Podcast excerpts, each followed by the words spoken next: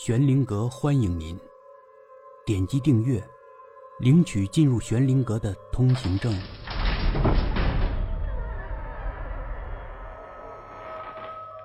民国奇人第三十四集，我坐了下来，茶已经泡好了，摆在那儿。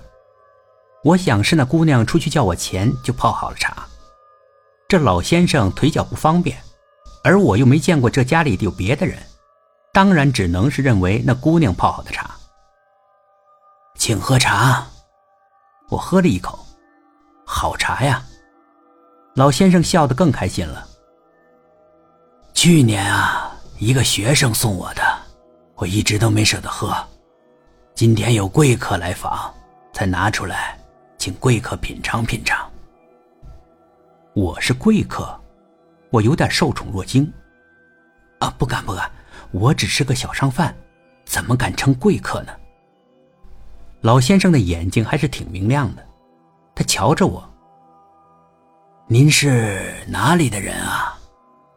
我说了个地名，离我真实的家不远，那儿的风土人情我也熟悉，就算是有人问起来，也不会穿帮。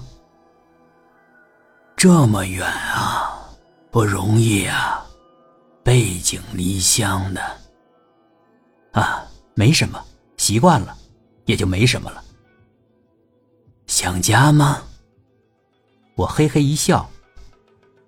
我老家没亲人了。不怎么想。老先生对我充满了同情，是那种真心实意的同情。我闯江湖这么多年了，识人方面还是有两下子的。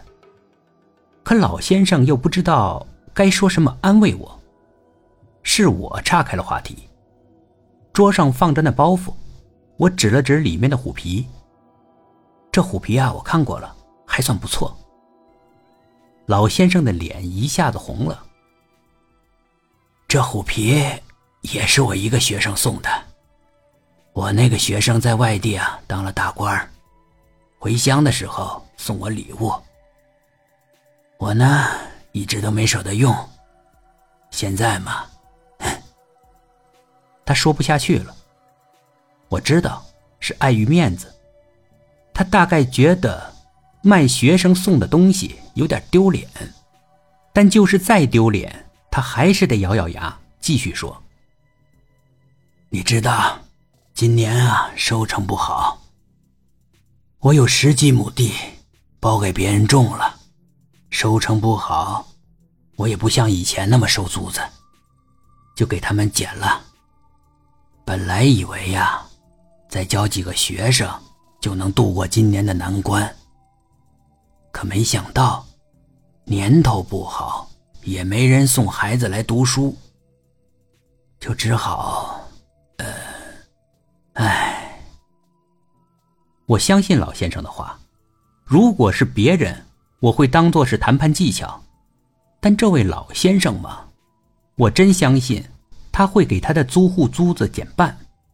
老先生的心肠太好了，我听我女儿说了。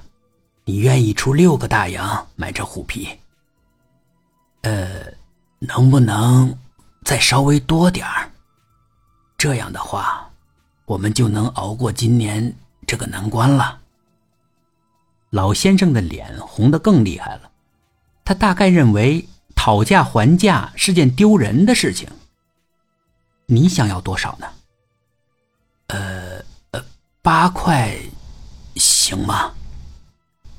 没想到他费了这么大的劲儿，只是为了涨两块大洋。看来他们是真遇到困难了。我爽快的答应了，这有点出乎他的意料，不住的感谢我。呃，不过呢，我现在没有八块大洋，我先付六个吧。等我卖了这车皮子，再付剩下的。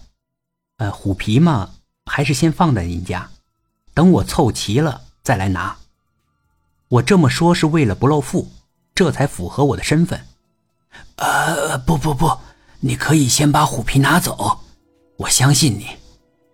啊，没事儿，就先放在您这儿。呃，另外呢，我还有件事情啊，要麻烦您。你说，我在你们门边啊那个位置想耽搁一段时间，我在那儿摆摊儿，希望你不要介意。啊，不介意，不介意，你待多长时间都行。啊，那就谢谢了。谢什么呀？小事儿。哎，要不是家里有未出嫁的闺女啊，不太方便，我就让你啊住到家里来了。我喝了一口茶。小姐很漂亮啊，怎么没有出嫁呢？哎，腿脚不好，我女儿为了照顾我，只招上门的女婿。上门女婿就那么不好招啊？哦，我留下了六块大洋出来了。小姐站在我小摊前面，还有两个小姑娘在我的小摊前玩耍，和小姐说着话。两个小姑娘都不超过十岁，不知道为什么，我觉得这两个小姑娘气色都不太好，没有一般孩子的圆润柔嫩。小姐挺耐心的，摸着一张狼皮给两个小姑娘介绍。看见我出来了，小姐脸红了，她恐怕也以为。他父亲跟我讨价还价是件丢人的事情。两个小姑娘怯生生的，看见了我，更怯生生了。